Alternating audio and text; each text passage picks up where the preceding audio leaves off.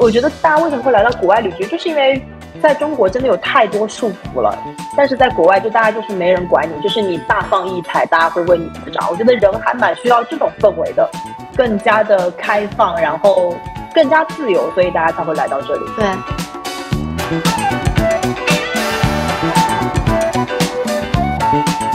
就有很多人会说什么啊，工作辛苦，但是如果有。很高的学习，或者说对我的职业履历来说有很大的帮助。我现在经历过这些，我真的觉得这种工作你此生有过一次，你就不可能再第二次了。我觉得人的那个精力就是会被损耗。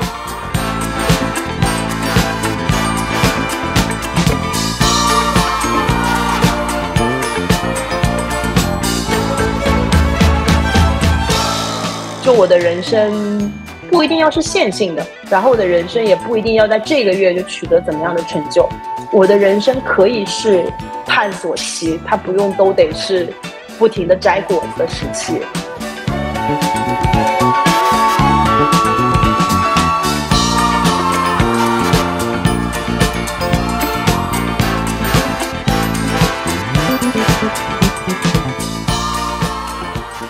然后我为什么会来到巴厘岛的仓库？就是因为我在清迈的时候，其实那个时候我已经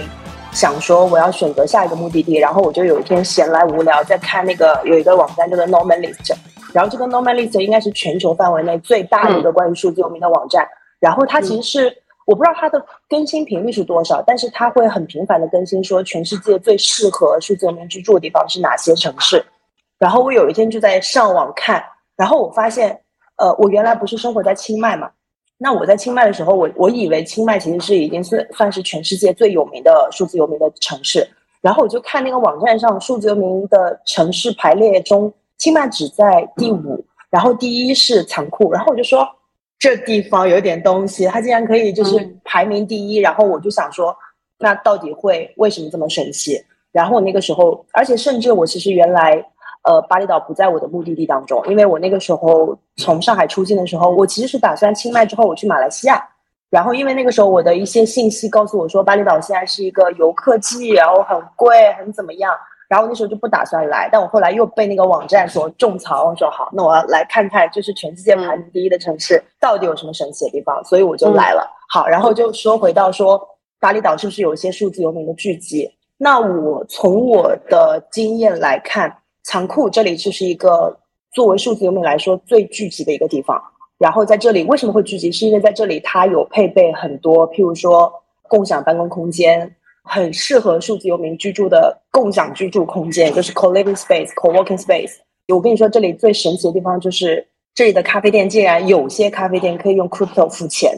就你直接可以拿加密加密货币在这里付钱。那个咖啡店就叫 crypto coffee。所以我跟我朋友，我们俩都觉得巴厘岛。起码是仓库这个地方有点像宇宙的一块飞地，你懂吗？就是因为因为其实印度尼西亚不是一个非常发达的城市，但是在巴厘岛这个仓库，然后你能够感觉到最有名的创业者、最先进的技术，他们都在这里。然后甚至我我我是听我朋友讲的，就是巴厘岛的人，他们也不觉得自己是属于印度尼西亚的地方，他们会觉得自己就是一个巴厘岛人，你懂吗？就像上海人绝对不会跟别人说 I'm from China，或者说 I'm from 上海。完了完了，这句话大家听到要开始网网络开始喷了。那本来就是这样子的，但是其实巴厘岛是一个全部都蛮适合数字游民的地方。但是像我，我就是来巴厘岛，我就是想工作。如果我又想工作，又想冲浪，又想徒步，又想 yoga 的话，比如说我如果想要 yoga，我就会去乌布；然后如果我想要冲浪的话，我可能就会去神怒，然后乌鲁瓦图。但是仓库就是一个上海巨鹿路。上海可以这么想吗？对对，这是这是最最繁华、最繁华的地方。嗯，对。然后我自己目前其实还挺喜欢这个地方的。就我那天还在跟我朋友在说，就是以前我觉得能量这个东西对我来说是很虚，尤其是中途我冲浪，我去了另一个地方，然后那个地方也在巴厘岛，但不在我所在的仓库这个地方。仓库就是世世界第一的数字游民地。然后我去了两天之后。我就跟我自己说，哦，不行，这个地方完全不行。那个地方你可以理解就是一个白莲花度假村，就那个地方你就能看到度蜜月的 couple、老人家庭。然后我中途其实是有去一个咖啡店工作，没有人在工作，所以你就会有一种落寞感。所以我觉得哦不行，我没有那么爱冲浪，我得承认我没有那么爱冲浪，我得回来工作，我的爱好是工作，所以我就迅速又回到了我所住的这个仓库，然后我就迅速能够感觉到这种能量的感觉，尤其是我说我为什么要再搬回这 co-living space，是因为。大家都好认真，就是你十二点一点钟，你永远能够看到有人在工作，因为大家其实都是在跨时区工作嘛，所以你能够有一种二十四小时真人秀的感觉。然后，嗯，我觉得我是一个需要有氛围的人。如果我一个人在一个我一个人在家里工作，我绝对不行，我就会想要睡觉。所以这就是残酷的情况。我自己还挺喜欢的，而且我最近又搬回这个地方，然后我觉得更好的地方就是。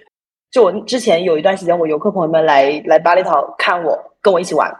然后他们就问我住在哪，然后我就说我住在这个地方，然后这个地方就是没有那么的游客，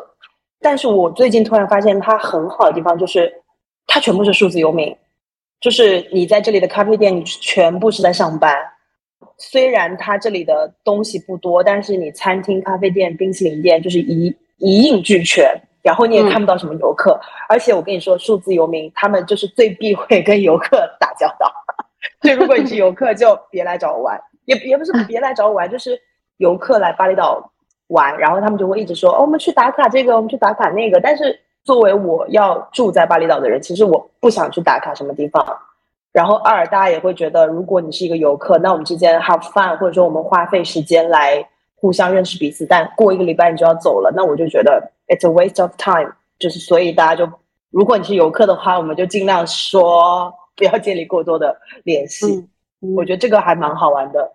你之前不是在来巴厘岛之前，在清迈不也住了一段时间吗？清迈那边也有很多数字游民嘛。你你觉得这两边有什么差别呢？呃，我觉得差别还是挺大的。就是首先，清迈非常适合数字游民，是因为物价低，气候好。然后配套设施完善，然后相对来说，清迈其实是一个都市，就你无论从什么国家来，你可以找到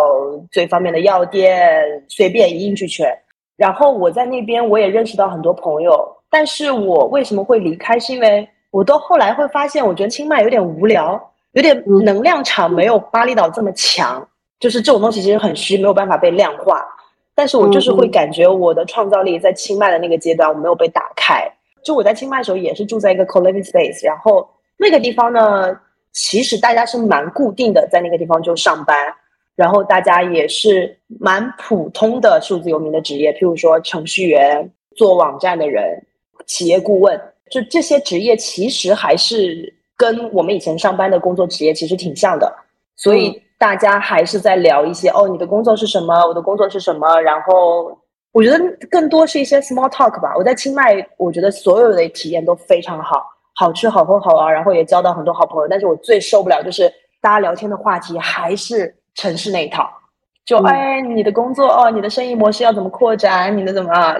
就它很好，但是我觉得还是蛮都市的。所以我在清迈的时候，我的思维还是按照我以前工作那个思维在运转。然后我甚至有一点被我身边那些刻苦的人所。过度影响到，就是他们 非常认真，然后我说 OK，你们认真，我也不能输，你知道，夸张到我在 co-living space 有一张办公桌，然后那张办公桌就我很喜欢那张办公桌，那张办公桌是一张户外的办公桌，然后我其实很想坐那张办公桌，但是那个就是先到先得，然后我有一天七点钟起来，我就发现七点钟起来这个应该可以被我抢到吧？No，七点钟已经有人了，很夸张。所以就是清迈那边，主要是你刚刚说他们那边数字游民做的是比较普通的数字游民的。那巴厘岛那边有什么不普通的呢？我觉得巴厘岛更野一些吧。就譬如说我在巴厘岛认识的朋友，譬如有意大利人，但是在巴厘岛住了三年，开餐厅，这种其实应该也算数字游民。然后呃，做跨境电商这种，我觉得是巴厘岛的人路子比较野吧。就是嗯，我可以理解为可能清迈那边更中规中矩一点，大家做的跟以前在职场上看到的那种职业岗位差不多。然后在巴厘岛，可能大家有更多想象空间，就有些你想象不到的。还是或者这么讲好了，我觉得在清迈认识的那群人，本身大家的呃教育背景、职业履历其实还是挺相像的。就是大家一说，大家就说哦，我是什么欧洲商学院毕业的，然后我是学数学的，就是大家还是一群。蛮中产的人，其实还是蛮精英的人。讲真，就是他们的圈层比较固定，因为在清迈的生活的舒适度其实要比巴厘岛生活的舒适度要高得多，就是生活的便利程度来讲要高得多。哎，那我记得你之前在出来探索数字游民的生活方式之前，在国内的大厂也工作过嘛？小红书啊，包括字节。然后你是第一次什么时候接触到数字游民这个概念的呢？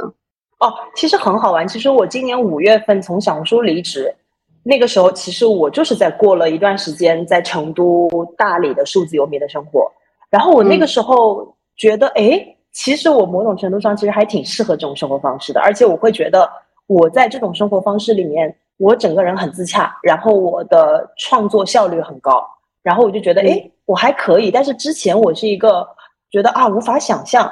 所以就一直不敢去尝试。但是为什么会是在今年五月份去尝试？就是因为那个时候在封城，然后我那个时候就觉得上海没什么好待的了，我一定要逃出去，然后我就大概就是。离开，暂时离开上海，然后去到别的城市，然后我就觉得，哎，其实这样还不错。就我觉得是因为今年我在中国的很多城市体验了数字游民，我发现，哎，我我蛮适合的，然后我才有勇气说，哦，我要离开中国，我要去世界的各个地方都当数字游民。我觉得那一段时间对我来说是补课。嗯，那段时间你是一个远程工作的状态吗？还是说你已经辞职了呀？五月份的时候，其实我已经是辞职的状态了，而且。最好玩的是，其实那个时候我不觉得我自己是数字游民，嗯，我没觉得哦，我是 digital nomad，我只是抱着一个电脑去工作，我不觉得我是数字游民。但我后面会发现，哎，这其实你就是在做数字游民的生活，因为你拿了一台电脑，你生活在任何城市，你都可以工作，这不就是数字游民吗？对，就大家有时候说什么样的人叫数字游民，就那个概念挺模糊的，就是有的人会把它。就框的非常的死，就是你一定要满足 A B C D 这些标准。但是如果你把它笼统的简单一点概括的话，就像你刚才说的，你带着一台电脑在任何地方都能工作，都能生活，都能有收入，其实就已经进入到那种数字游民的状生活状态当中了。嗯，对，甚至我觉得有个很好玩的是，我在。成都、大理，然后广东什么都跑了一大圈之后，然后后来觉得 OK 累了，我要回家，我就回上海，然后我就在 WeWork 里面工作了几个月，然后那个时候就跟我朋友说：“哦，上海好无聊，无聊出去，我要出去当数字游民。”就大概我跟我朋友这么讲，然后朋友说：“你现在不就是数字游民吗？你还要怎样？”然后我当时觉得不对，所以我后面就觉得哦，还是。我我还是蛮幸运能够做出这样的选择的，因为其实在我最开始做这个选择，我很纠结，我要不要做这个选择？嗯，纠结的点主要是什么呀？纠结点是因为那个时候我其实是要辞掉工作的，因为那时候我还在字节工作。嗯，然后呢，那份工作其实对于大部分人来说其实还不错，就是做的东西也是好玩的，然后老板对于我的话语权也很高，而且我还不用去坐班，然后薪水也很丰厚。但我那个时候就觉得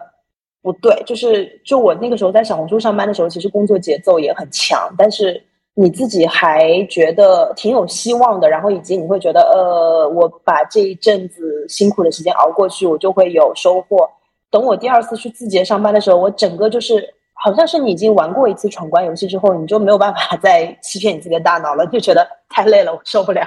打工的生活。我觉得做了做了体验个四五年之后，都会进入一个倦怠期吧。甚至我今天早上我还在想，因为我今天早上在床上看那个《纳瓦尔宝典》，然后 那个《纳瓦尔宝典》就在说，那个人大概就在说，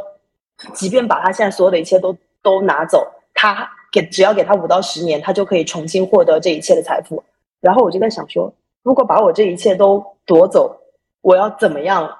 再重新就是把现在的一切再慢慢的捡起来，然后我就说哦，那我肯定要再回去上个班，对吧？因为我如果一切都没有的话，我应该要再去上个班。然后我现在说哦，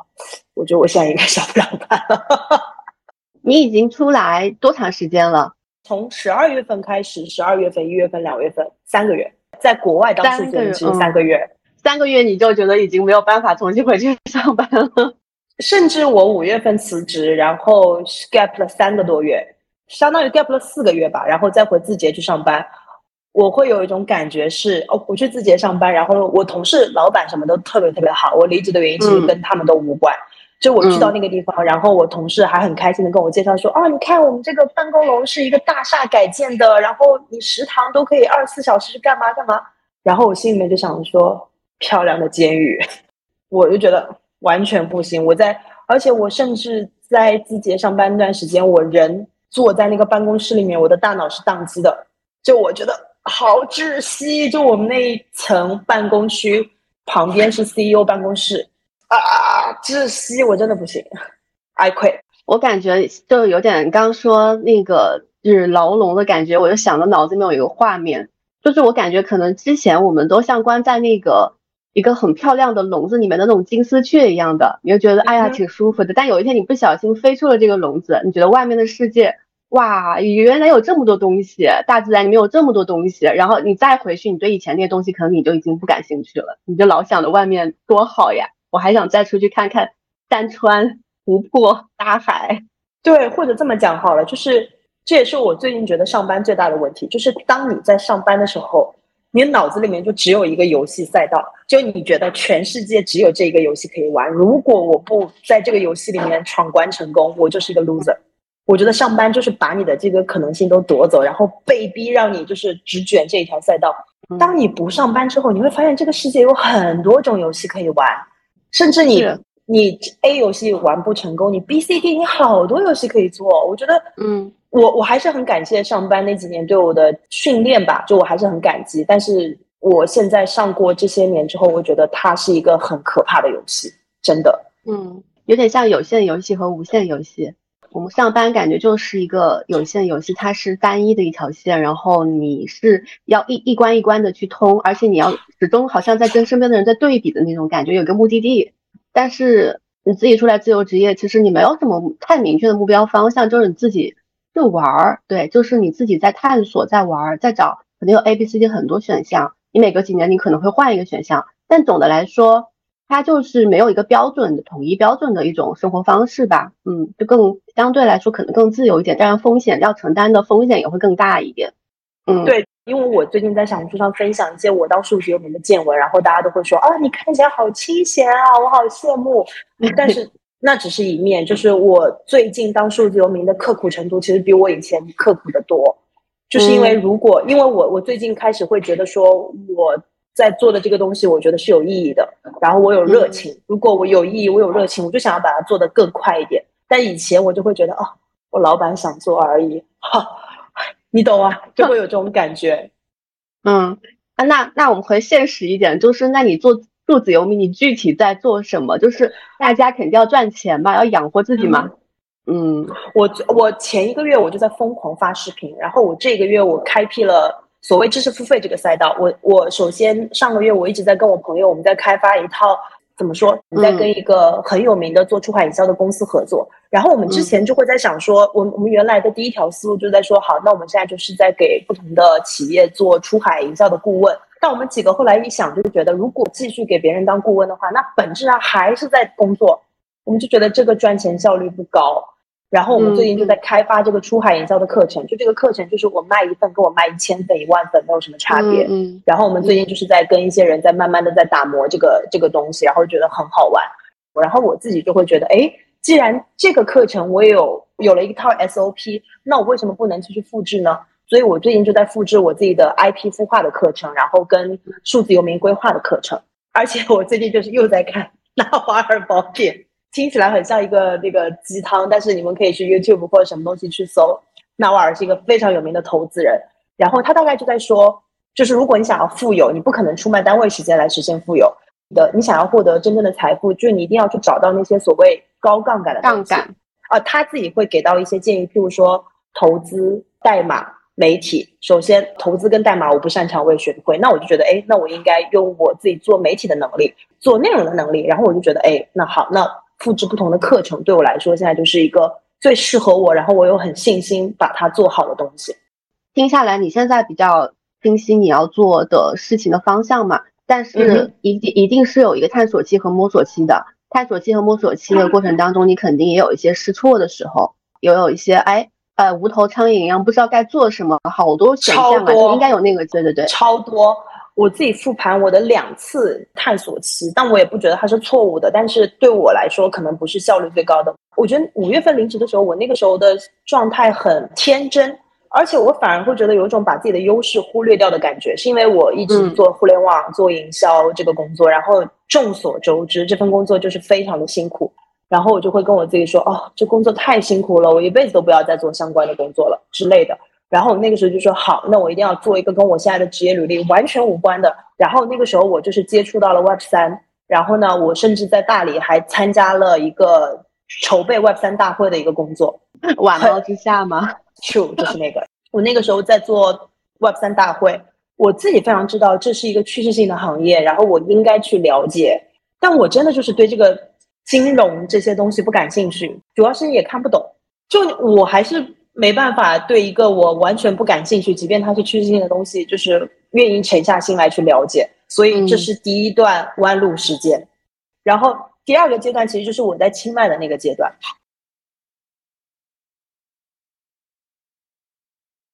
因为我现在在做出海营销相关的东西，在那个阶段有点像是这个东西的探索期。但那个时候我跟我朋友想要做一个。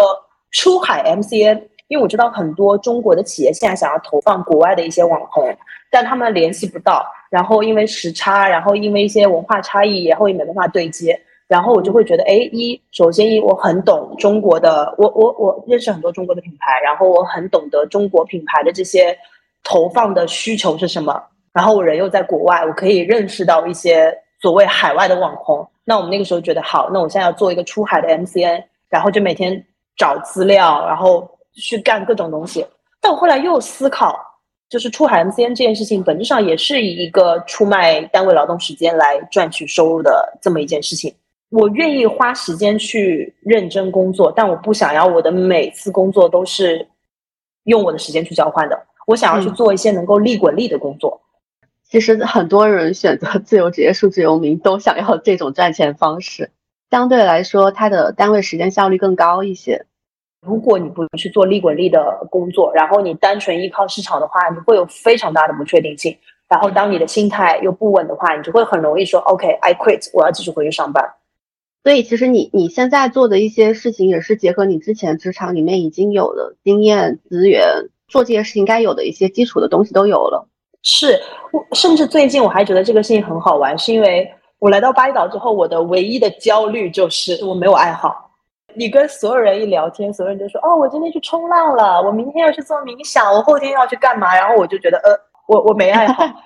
嗯，我工作就是我的爱好，所以我现在其实也有点接受这个东西了。哎，这个还挺有意思。不过我觉得确实是这样，因为我之前也采访挺多一些自由职业，然后包括有些他已经做出来一些成绩的。我有观察他们为什么，因为同样一件事情，很多人想做，但为什么他能做成，别人不能做成？其实我会发现，有一个共通的点，就是就像你刚刚说的，他在那件事情上，第一，他本身做那件事情做起来是比别人更容易的，而且第二，他做起来不痛苦，他很享受，他本来就喜欢那个东西和那件事情。就别人可能花一百分的力气也做得很痛苦、很挣扎，还没有什么结果，但他可能花个六十分及格分的成绩，他就做的。哎，还不错，然后他还很开心，然后我就觉得像这种人，他一般都还蛮容易就在一个他某个领域做出来了，我就会觉得他天生就是干这块的料啊，他找对方向了，找到自己喜欢和天赋所在的事情了。而且我我跟你说，为什么我最近找到了数字游民的这个方向，然后我觉得很好玩，就是因为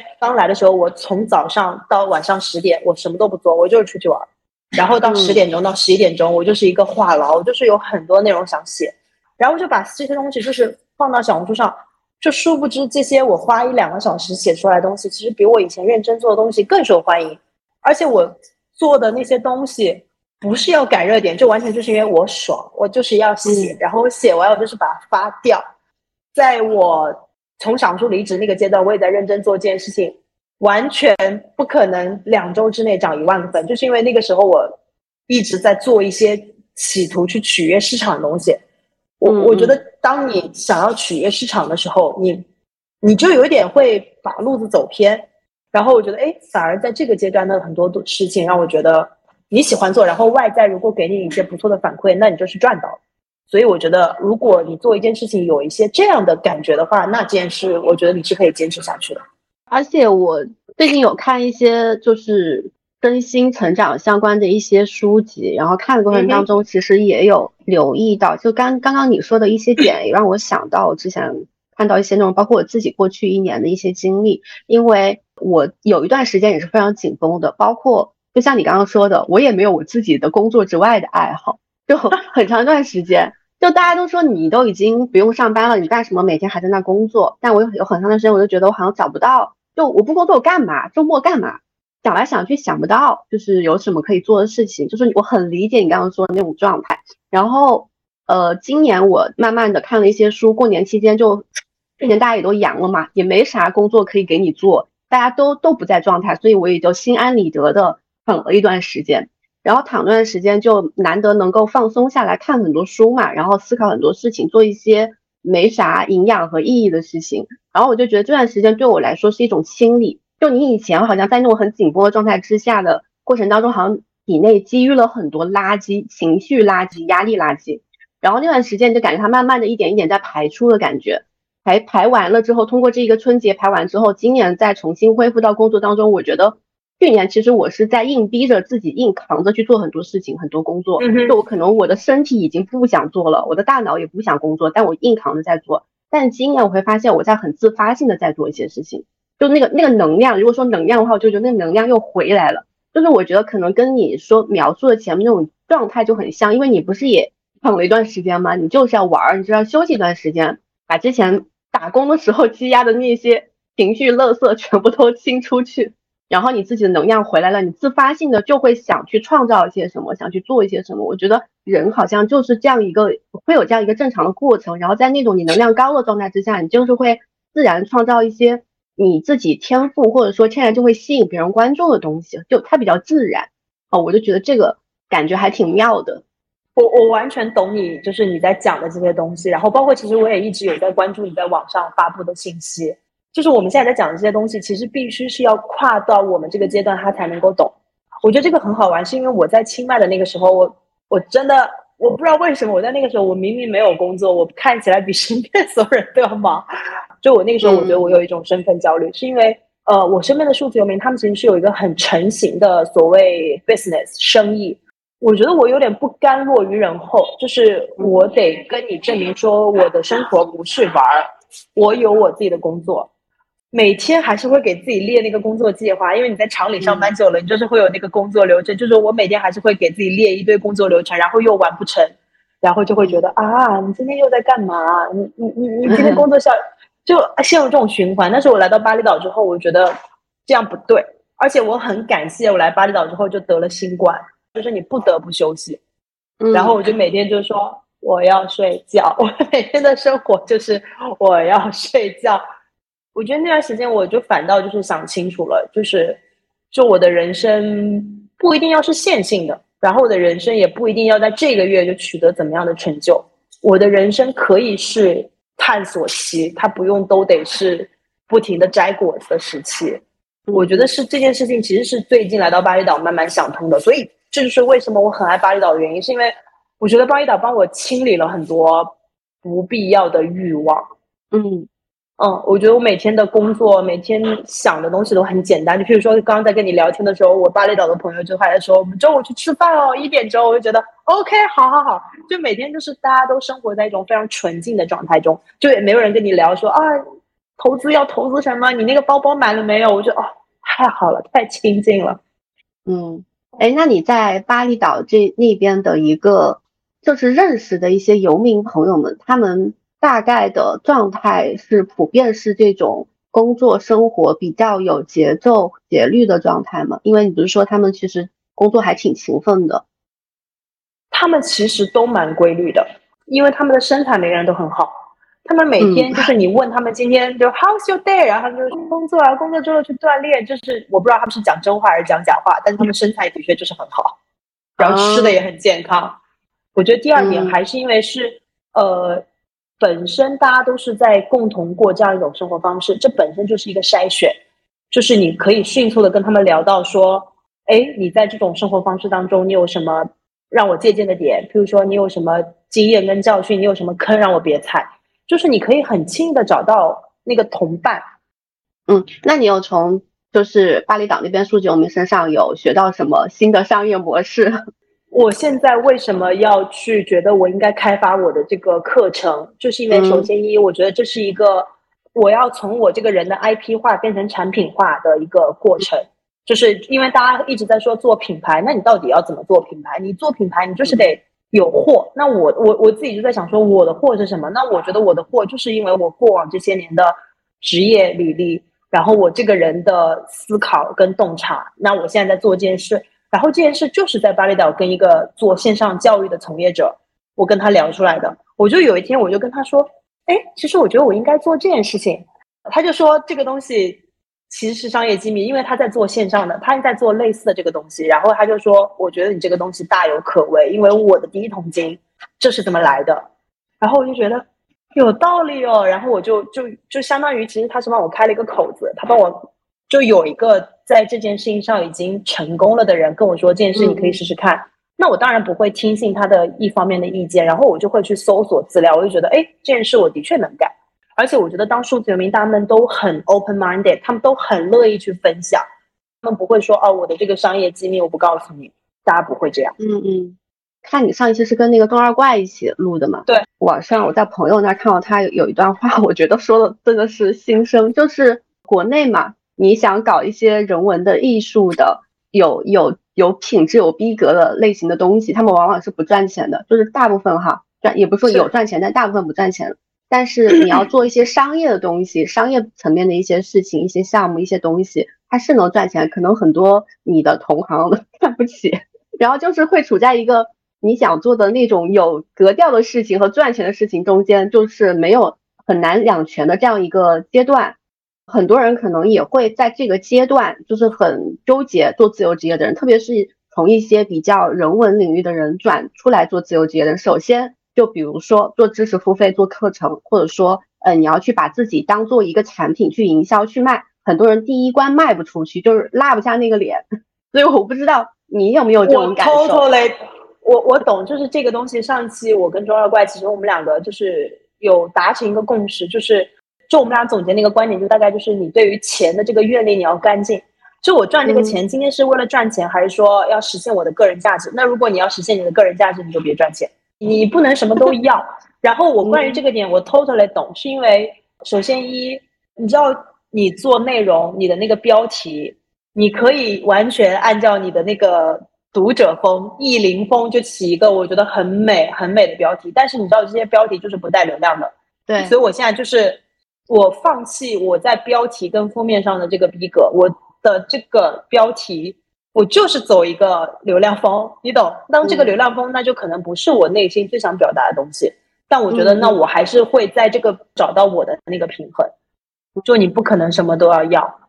对，我觉得这个这个问题是不光光是一些自由职业新人，很多我观察到行业内的一些内容创作者吧，而且是已经。还有不错成绩的粉丝量还挺多的一些内容创作者，嗯，好像都会纠结这个问题，就是一方面广告跟自己想做的创意跟广告商业之间的关系，还有一个就是呃标题党跟自己真正想做的内容之间的关系，好像大家一直会被这个东西困扰。嗯嗯哼，我觉得甚至其实这个东西最开始我我现在完全心安理得，我现在完全就是。觉得这东西不重要，就是我对我自己的内容有足够的自信。那我这个内容本身是好的，我只是非常擅长去营销我自己。即便这个营销手段在很多人看来是格调不那么高，但我嗯嗯不 care 这个东西。嗯，但这个东西对我，在我最开始在一条工作的时候，我那个时候对我自己就心里过不了那一关，是因为我是一个学新闻出身的人。然后我们学新闻出身的时候，我们会有一个观点，就是。你不能有黄色新闻，就这个黄色新闻不是搞黄色那个新闻，就是你不能用一种过度渲染的这个手段，然后来博取大家的注意力。但我那个时候在一条工作的时候，我们每天就是要取很多 博取别人眼球的标题，而且我非常擅长去取那种博眼球的标题。然后我那个时候就觉得啊，你好像啊，就不对，你不能这样。但我现在我就会觉得。这对我来说不是一个问题。就如果你能够做到又叫好又叫做的东西，那你真的太牛了。而且这两个东西不是非黑即白的。怎么说？就像姜思达，姜思达他的东西，我觉得内容是好内容，但是又最近又很有流量，我就觉得 Why not？为什么不可以实现？嗯嗯，对，就这东西自己自洽了之后，其实就一切就都会顺一些。我自己的观察是，你在网上，比如说小红书类似这种平台上，你想去呃又有数据又涨粉，确实除了你自己有一些人格魅力之外，还要给观众把一些他们能 take away 的一些东西，他们能拿走的一些东西，就不管这个是情绪上的东西，还是实打实的一些干货上的价值，可能他 get 到那个点，他就容易转成你的一个订阅者。我最近对于这个东西的思考，我觉得。一个账号能不能做起来的一个非常大的原因，就除了我们刚刚讲那些，那些其实就是一些呃非常教科书的一些认知啦，对吧？就你的内容肯定是要对他人来说是有利，你才能够成功。我最近还有一个很大的感悟，是因为我觉得你在做这个账号的时候，你一定要真诚。如果你不真诚的话，你在说的是假话，其实每个人他一眼就知道你在说的是真话还是假话。确实，我我自己的感觉也是你。做一件事情真不真诚，其实网友是很聪明的。包括你做一篇内容，不仅仅是一定要是视频，你写篇文章真不真诚，其实用户他也能感觉得到，就是而且数据是会给最直接的一些反馈的。嗯，真的，真的，真的，因为我觉得人我们都活了几千年了，我觉得每个人的基因里面应该都自带一个那种什么大数据监测，就是他一眼就监测到这个人哦，这个人在讲一些我喜欢听的话，还是说这个人真的在讲他内心的话。这很简单，所以我每次在网上看到那种视频，什么三句话我让男人为我花了十八万，我就在想说，怎么可能会有人相信这种视频啊？这视频在讲什么？这好扯啊！哎，所以你这几个月的时间交了一些朋友吧，交社交啊，交朋友，主要是这样的一些呃，国内外的游民朋友们都有什么？还是说你还是在某个圈子里面更多一些接触的人群的话？呃，我在清迈的时候，相当于是有一个 community，因为我住的那个地方，大家真的像大学一样，因为你就住在那个地方，然后你也在那个地方工作，然后我们那个社群好的一个点，还有他每周都会组织活动，然后你相当于你就住在这个地方，你都不用出去社交，你就能有很多很多活动，所以我在那个时候不用交朋友，就身边的这些人都是朋友。但我在巴厘岛之后，就那些朋友基本上都是偶遇的，就可能你在你们都在同一个咖啡店，然后你们就闲了，然后就开始闲聊天。哦，我觉得有一个很好玩的，有一个朋友，就是我在那个朋友是我在清迈的邻居，然后呢，他是一个加拿大人，但是呢，他会做气功。我为什么会认识他？就是因为他每天早上都会带我练气功，然后他会练气功，然后他会做 massage，然后他会做就 acro yoga，就是杂技瑜伽。然后我觉得很好玩一点是，就他看起来是一个生人勿近的人，但是他又。每天都在做气功、瑜伽，我就会觉得哦很好玩。然后他下个月要来巴厘岛再找我，然后我们相约在一起去巴厘岛做那个气功，我就觉得挺好玩的。我在巴厘岛还超神奇，是因为我在清迈认识一个漂亮姐姐，也不是叫姐姐啦，跟我一样大，她长得像仙女一样。然后呃，我们俩在清迈的时候，可能是因为她跟她老公一起，所以我我不是很有机会，就是跟她单独出去玩，所以我也不了解她。但那个时候我每次。都会跟我那个台湾朋友，我们俩说精灵女士来啦，就我们俩觉得她很美。然后我在巴厘岛的时候，我们那个房间不是多人间吗？然后我就进到我的房间之后，我就觉得哇，这个人好漂亮。然后我就觉得她很像清迈那个仙女。然后我想说，是吗？是吗？然后我就不停的往她那边接近，想要偷偷看她是不是。然后我们俩就发现真的是对方。然后我们俩在房间里面拥抱，就说 Oh my God, it's you！我觉得这个还蛮神奇的。就我们没有约好，但是我们就在巴厘岛相见。我觉得这还蛮神奇，而且我还蛮相信是我会跟，譬如说我会跟在巴厘岛认识的朋友，然后再相约去另一个地方。就我们已经是被筛选过的一群人，所以大家很容易找到共同的点。我觉得你后面应该会遇到更多这种，就是在这个地方遇到人，下次又反复重逢的这种状态的。嗯，你接下来有什么计划吗？就是呃，还要去哪里？未来的一段时间，我其实蛮想去欧洲的。但是我身边那些欧洲人，他们一直在说欧洲的坏话，然后我就觉得可能就像中国人爱说中国的坏话一样。但我觉得我应该还蛮想继续去欧洲的，蛮想去里斯本的，因为里斯本也是一个很适合数字游民生活的地方。然后就看看吧，因为我还可以在巴厘岛再待一个月，所以我接下来的选择就是要么去欧洲，要么回中国，要么继续回巴厘岛。哎，然后我其实很想问你，因为我昨天看到你的那个很多内容，我其实想要问你，就是。你是五六年前就开始自由职业的，所以你那个时候是为什么会突然觉得说我不要再上班了？然后以及你怎么克服所谓那个身份的焦虑？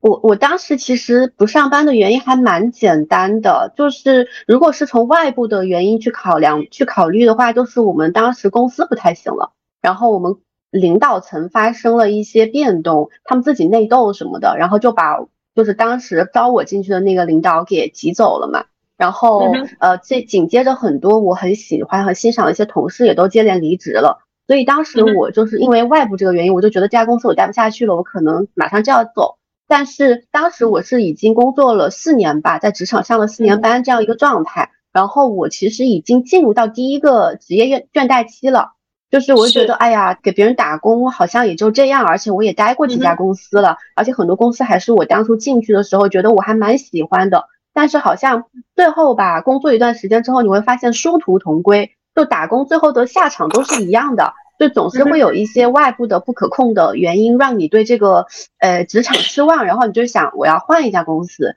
然后当时我就觉得，我好像这么多年一直是在一个圈子里面循环，就是我一直在从这家公司跳到那家公司，那家公司跳到这家公司，但是好像最后呃它的最终的终点都是一样，就是你对职场好像觉得这个工作没啥意思，然后你想再通过换下一个工作重新激发出你的热情，或者说你的这种。呃，对工作的热热爱吧，但是我就觉得，嗯，我不想再在这个循环里面继续循环。我想看一下，趁我自己还年轻吧，那个时候二十六岁，然后就觉得没有什么太大的生活各方面的负担，我是不是可以去尝试一下跳出这个体系，去看一下另外一种生活方式？我是不是跳出去之后，我依然能活下来？所以，我我其实，在刚刚工作第一年的时候，我就挺向往自由职业的那种状态，当时也是。看了一些当时已经在做自由职业的前辈在网上分享他们的一些生活经历嘛，然后我就还蛮向往的，所以那个时候我就觉得 OK，那现在可能是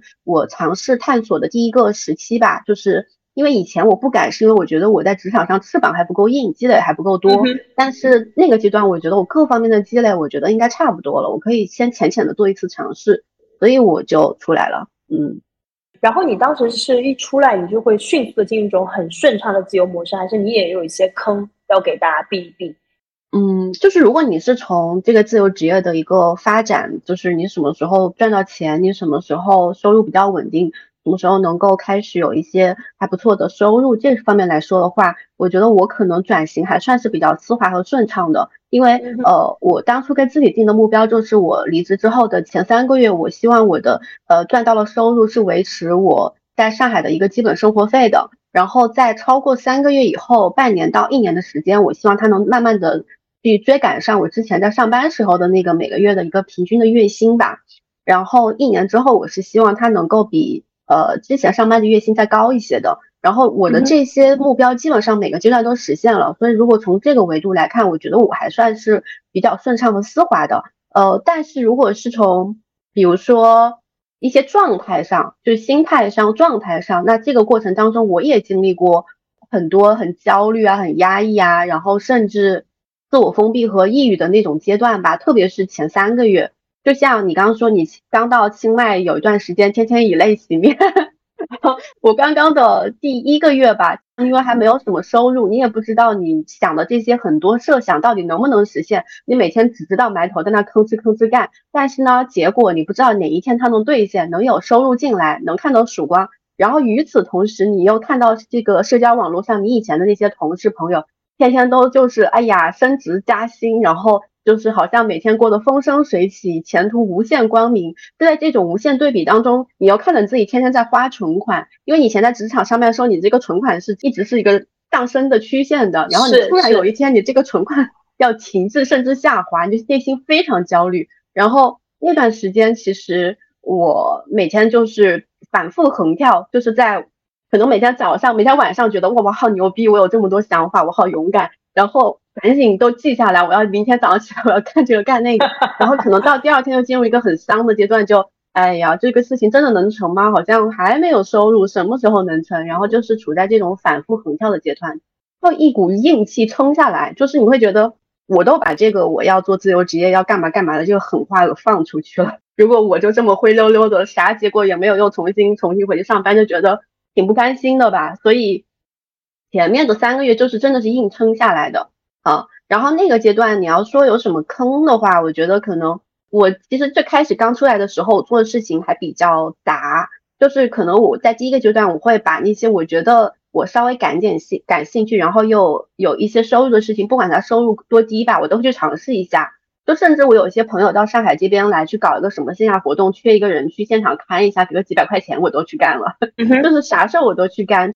但是我到尝试到第二个月或第三个月的时候，我会觉得，因为我每个月会做那个统计分析，就哎，我每个月这些这个月我做哪些事情，然后哪些事情是带来收入的，然后它的占比大概是什么样的。我那个时候每个月会做一个这样的表，然后月底的时候就复盘一下，我就会发现。其实很多事情和很多精力花出去带来的回报是非常低的，而且我自己好像没那么感兴趣，但是我的精力都分散出去了。而且我那个时候同步在做的最核心的三件事情，一个是我在做自媒体账号，第二个是我在做一些接一些商业上的撰稿，就是呃文案呀，然后一些什么广告的一些软文啊，然后什么这些东西七七八八的。第三就是我还在做摄影，就接一些人像摄影的单子。但这三块其实你要。老实说，你想把哪一块发展的很好，都是需要全身心投入精力去做的。而且我又是一个相当于想把副业变成正主业的这样的一个转型阶段。但是那个时候，因为我的时间精力就很有限，我的精力又很分散，我就没有办法在每件事情上做得很好，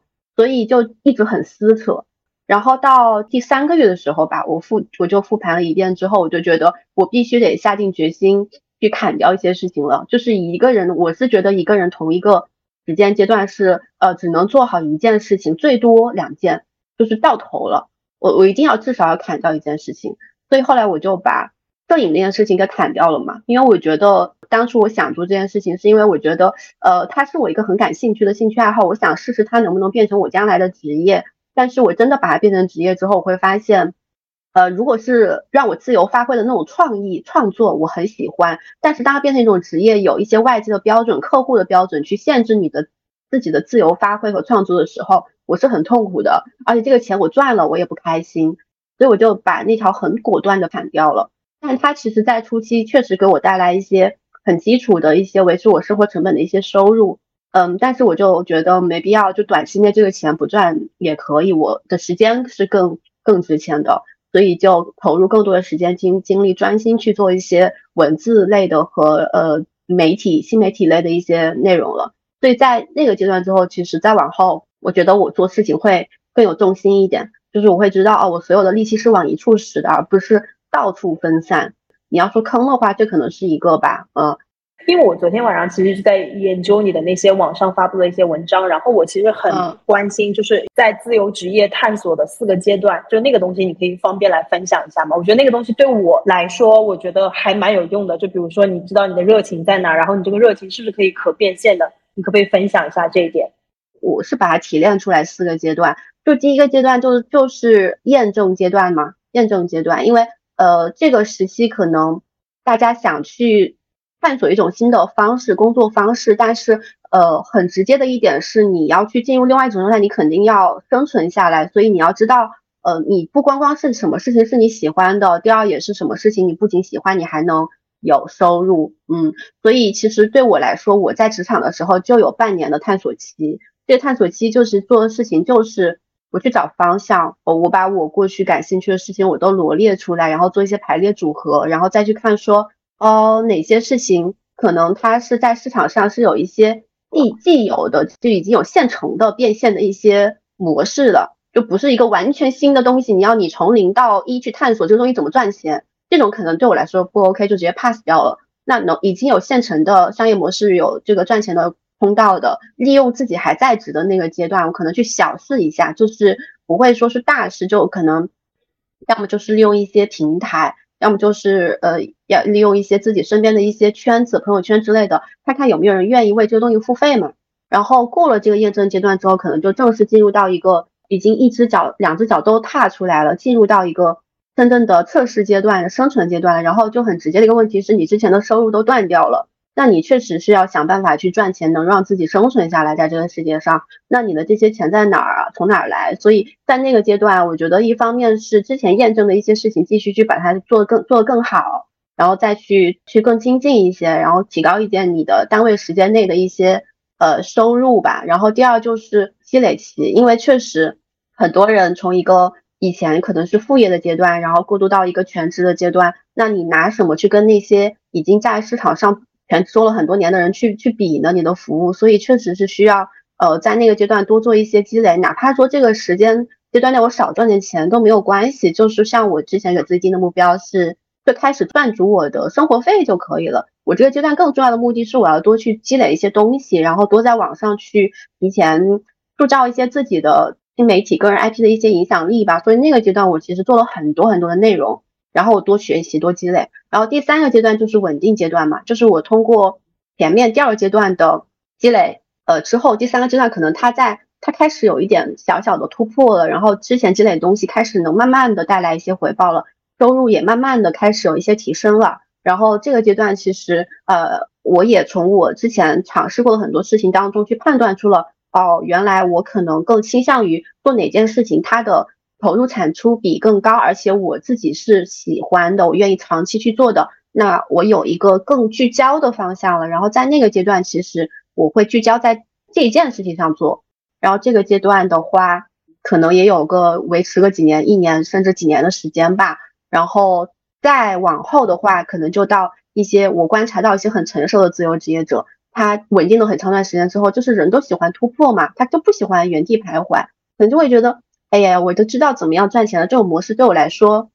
没有什么挑战和吸引力了，然后可能收入上也是到了一个天花板，就没有办法再往上突破，然后大家可能就会想，那我接下来要怎么样再突破一下，然后怎么度过这个瓶颈期？可能这个阶段的话，很多人就会想说，我不想再以一个，就像你刚刚说的，可能有些人前期还是在一种给很多个老板打工、出售自己技能的那种感觉，就还是在卖自己的时间在赚钱。到下一个阶段，大家可能会更想说，我怎么样能够不通过卖时间赚钱，或者说我我同样卖时间，我怎么样单位内的时间卖的更值钱？大家就开始思考这个问题。所以基本上这个阶段，大家要么就是几个选项，第一个就是。呃，去做一个自己的所谓的事业吧，可能做一个自己的生意，做一个自己的品牌，做一个自己的公司，因为这个确实是从一个人独立的去卖技能做事情，到了一个规模化或者体系化做事情的一个阶段。就以前可能零零散散的，或者说就像个体户一样，但后面一阶段可能就更从一个公司的角度去考虑，或者说长久事业的角度去考虑现在自己在做的事情了。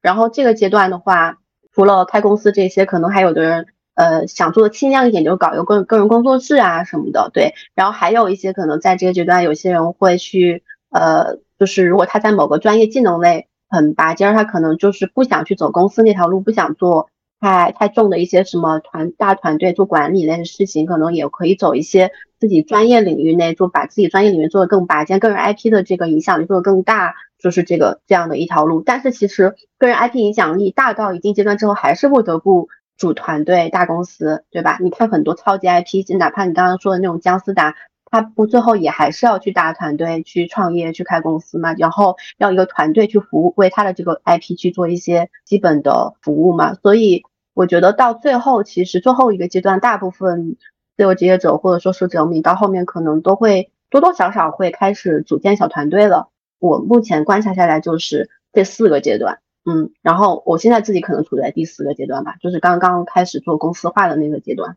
昨天晚上在研究你的内容之后，我觉得非常受益，是因为就像我刚刚跟你说，我刚辞职来到泰国那段时间，其实是有一段以泪洗面的那一个状态，我就会觉得我为什么还没有迅速的有一笔收入来到我这里？我怎么还不马上成功？就是就之前你在上班上久了，你对于那个成功的定义就是每个月到点有一笔钱进来，你就觉得那才是成功。但你当自由职业的初期，你不可能迅速的实现那个所谓收入不断的在增长。如果大家需要数字游民，我觉得大家真的是需要有一个半年的时间，大家就是接受这半年时间，我就是在积累，我就是在转换赛道，然后我就是不会立刻马上有收入，然后你不要有任何心态上的那种崩，你需要情绪稳定。我觉得度过这个阶段，我真的觉得一切都会好的。就比如说像你，你其实给了一个更具体的实操的那个方法嘛，就比如说前三个月我其实收入稳定就可以了。我觉得，如果大家有这个心态，就给自己阶梯式的东西。我觉得这个东西，心态上，我觉得当自由职业最重要的就是心态，真的。对对对，呃，我记得你昨天就是有一个问题是说返工率大概有多少，后来又重新回职场了。然后我就想了一下这个问题，其实我会发现，就是那个返工率比较高的阶段，其实一般就是探索期的阶段，可能是三个月到六个月，甚至一年之间吧。我观察到我身边的样本，就是一年以内，呃，重新回去上班的几率是比较高的。嗯，因为超过半年到一年，如果还没有摸索出来什么，嗯，自己能够赚钱的一些方式的话，基本上都会撑不住，重新回去了。辞职出来前三个月。重新回去几率也挺高的，因为那那三个月是心态最不稳定的阶段，就很多人扛不下这个焦虑，然后觉得哎呀，干脆重新回去上班吧。但是，一旦我观察到大部分坚持一年以上，你让他重新再回去上班已经比较难了，他已经适应自由职业的那种节奏了。就你让他重新回去，他觉得很痛苦。我倒认识有人他。自由职业一段时间之后重新回去上班的，但上不了多久他又重新自由职业了，受不了了，已经受不了职场的那套模型了模式了。嗯，我我非常懂，是因为我在第一次从小红书离职的时候，我大概就是三个月，然后三个月我就回去上班，所以我现在非常感感谢我在字节那段工作，真的是我觉得工作强度有点大到直接把我逼走。我觉得如果他再轻松一点，我觉得我可能还会继续待在那边，但就是太累了，所以我就觉得我身体不行了，我觉得。嗯，就有很多人会说什么啊，工作辛苦，但是如果有很高的学习，或者说对我的职业履历来说有很大的帮助。我现在经历过这些，我真的觉得这种工作你此生有过一次，你就不可能再第二次了。我觉得人的那个精力就是会被损耗。然后我自己会觉得，就像你刚刚说的，因为我在大理的时候当数字游民，然后也会认识到很多可能原来在一线城市工作的人，然后他们之间蛮普遍的一个现象就是，比如说他们辞职，然后辞职可能。探索一阵子，觉得啊不行，我还是得回去上班。然后他们可能还是能够迅速的找到一家不错的公司，然后上了一段时间，觉得哦自己还是不行，然后又不上班，就又拿工资在养活自己。然后我甚至有一天跟一个朋友在聊，那个朋友在说，他说我觉得我猎头会把我砍死，如果我这次再这样搞的话。那我其实很好奇，因为因为我知道安吉，包括安吉的那个创始人许嵩，他原来是在大理。然后我也看过他那本书，对我看过他那本书，我觉得他对于社区的这个概念讲得很好。然后我很向往那个地方，但我还没有去过。作为一个你在那边居住过的人，你可以跟我们讲讲，就是以那个地方为代表，国内的数字游民的情况，然后大家都在干嘛？其实国内的数字游民社区还真不多。我印象中，安吉可能算是第一个打着数字游民旗号的这种线下共居空间吧。之前可能。大理七零六有一点点那种感觉，但是他们其实也不是说是呃数字游民空间嘛，对，就是去的人可能也不全是数字游民之类的。然后安吉那边，我我是去年九月份去住了两周的时间，然后后来十一月份又去住了一周的时间。然后呢，呃，我自己的感觉是，它的社区的氛围，包括它的一些基础设施都已经做的还挺完善。就比如说，呃，住宿的地方其实有点像青旅的那种感觉啊，就是那种。大部分人其实住的是，比如说双人间、四人间，或者说六人间这种的，嗯，然后它的这种娱乐的设施、办公的设施、咖啡厅、呃，面包店，然后图书馆，就是一些小微型的健身房、卡拉 OK 啊，还有就是大家一起聊天的地方，就这些设施是很全面、很丰富的，基本上能够满足我觉得大部分数字游民他们远程办公和社交娱乐的一些需求的。如果是从那个社区的人的氛围上来说的话，其实那边的人并不所有人都是数字游民，就是可能有有差不多一半是无业的状态和一些学生，还有一些上班族，可能他是 gap 一段时间在那边，还有一些很小一部分的那种远程的一些上班族吧，就是可能短短期，因为去年因为疫情的原因，有一些上班族可能他是可以就是在家办公的嘛，有些人可能就会去那边。嗯，待一段时间，然后真正的数据游民自由职业可能一半左右吧。他们去年出了一个他们自己的呃报告，就是他们嗯去年住入住了四百多个人吧，去去他们那儿，然后可能那个报告问卷有两百多人填写了，然后大家的一个职业类型是什么样的，其实也能看出来有有一部分是学生和无业游民的这样一种状态。嗯，据我的观察，在国外的生活成本真的比中国要低很多，真的。嗯。就比就比如说我来到巴厘岛之后，我为什么跟我自己说我应该要休息一下？是因为我发现我算了一笔账之后，我会发现如果我在巴厘岛生活，我的存款够我生活很久。我觉得除了物价低，大家为什么会来到国外旅居的原因，是因为我觉得在中国的束缚还是蛮多的。就比如说我有发过一个视频，然后那个视频大概就是我说啊，介绍一下我在巴厘岛的工位，然后我在那个草坪上打滚，然后就有很多人说这风景我老家多的是，然后下面就有人 评论说老家穿成这样可是会被进猪笼或怎么怎么样。我觉得大家为什么会来到国外旅居，就是因为在中国真的有太多束缚了，但是在国外就大家就是没人管你，就是你大放异彩，大家会为你鼓掌。我觉得人还蛮需要这种氛围的，更加的开放，然后。更加自由，所以大家才会来到这里。对，今年会有什么新年计划，或者是有什么期待吗？现在已经二月份了，还适合问这个问题吗？我今年其实确实给自己定了一些目标和计划，然后今年最核心的一个是，我也要去海外旅居，至少要去海外旅居个几个月，真的是去年。憋疯了，然后今年真的好久没有出去了，非常非常想出去，嗯，所以今年就给自己定了一个目标，是不管怎么着，我都要出去旅居个两三个月吧。然后其他的可能更多的是一些，如果是工作上的话，就可能我我想把我自己今年创业的项目做得更稳定一点吧，让它以更正规的公司化的那种模式去运转。因为去年其实还是有点项目制的那种感觉。然后如果说生活方面的话，我今年。给自己的一个目标就是，希望今年自己能够真的放轻松，学会放松。对，这个很重要。我我今年开始看一些就是身心灵相关的一些内容，然后包括开始尝试去练习瑜伽和冥想。经过去年很紧绷的一年，我去年整个整个人状态其实不是很好，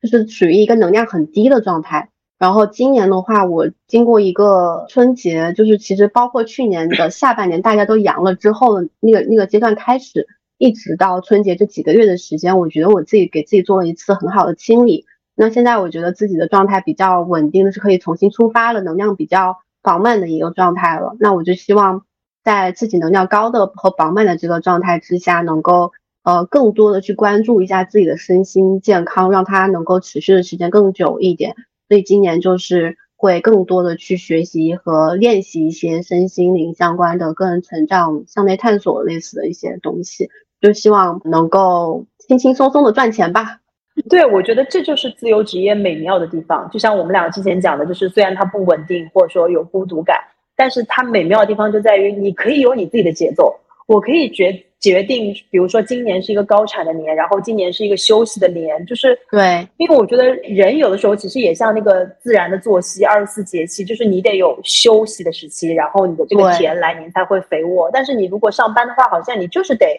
冲冲冲，你就是得这样。因为我最近跟你也一样，就是我也想把我的这些东西规模化，也就是说我得要组建我的团队，然后我们一起来做这件事情。然后我就在想说，如果我又要。搞成这样的话，我会不会又很累？就比如说，我其实最近就一直在准备我的这个采访系列的这个视频嘛，然后我也可能一一次性录了很多，然后我就会跟我的剪辑师沟通。然后其实，譬如说，我就说今天的我的工作已经完成了，我应该去玩儿，然后别人就会给我发信息，等着我的反馈。然后我就是那种如果别人给我发信息我不反馈，我就会嗯嗯嗯的人。然后我最近就在反思说，反思说我要不要这样去做，但是也我也知道没有人会给我答案，但是我就会觉得说。不知道，不知道要干嘛。嗯，我我还挺理解那那种那种状态的。对对对，反正我我去年就是这种状态，就是别人给我发了信息一堆，然后我如果不回复的话，我也我也会很难受。对，而且我去年甚至就是最焦虑那段时间，我我只要手机上有新的微信这个信息弹出来哈。我就马上会浑身不舒服，我就会很焦虑。我看到有一个微信弹出来，我就很焦虑那种状态，就很心烦，就心里很烦，很焦躁。是，然后真的，我就觉得这种状态就真的是现代人的一种现代病，像信息信息焦虑症那种感觉。然后我自己给自己的方法就是，我会去有意识的每个段时间做一段，就是每周工作四小时里面有一个，比如说媒体斋戒嘛，就你就是有那么几天的时间。你啥都不看，然后你信息也不回，但你提前跟身边的人打好招呼。你哪段时间你是可能不回复信息的？如果有非常紧急的事情，你就打电话通知我。但是零碎的信息就不要在社交媒体上发给我这种。然后那段时间也不看任何社交媒体的信息。我其实会有意识的每隔段时间这样做一下，嗯，因为我运营的这种社交媒体账号特别多嘛，呃，加起来上十个，所以。我每天要看好多平台的信息啊，然后嗯，你就觉得好像你一段时间不看，你就错过了很多信息。然后我去年其实有一段时间是大概有一周的时间，我就没有看这些平台的任何信息。然后一周之后我再重新回来，我再去看哦，上一周可能大家发了一些什么东西。然后我就看来看去，就觉得嗯，好像还是那些东西，我没有错过很重要的信息。我最近对这一点也深有感悟，就是我觉得注意力其实是非常非常宝贵的资源。就如果你的注意力被很多东西分散，其实你的那个真正要做的事情，其实你没有什么精力在这件事情上。就是你就就这句话其实听起来很玄，但是注意力真的是很宝贵的资源。也就是说，我以前从来没有想过说我要去一个地方，你知道有那种禅修营，就是这个禅修营十天你不能讲话，你不能玩手机。我以前觉得我绝对不可能做这件事情，但我最近就是在计划说。我这个月就是努力工作一下，然后让我的这些内容可以自己跑得起来。然后等到下一个月，我应该蛮想去乌布去做十天的那个禅修营。然后我我在乌布，就乌布是巴厘岛另外两个地方。然后我乌布有两个好朋友，然后他们一个是做禅修，然后一个是做气功。就我跟他们两个在一起玩的时候，他们两个完全不碰手机，所以我先。十天把我自己训练一下，然后跟他们两个去玩。哦，我也很想体验这种，国内也有很多那种内观中心啊。对对对对，也想体验。我觉得这个真的还蛮有用的，特别是做自由职业也好，数字游民也好，这个能力还是非常重要。就会保护好自己的精力，嗯，非常重要，非常重要。那我们今天就先聊到这，谢谢，拜拜，拜拜，拜拜，拜拜。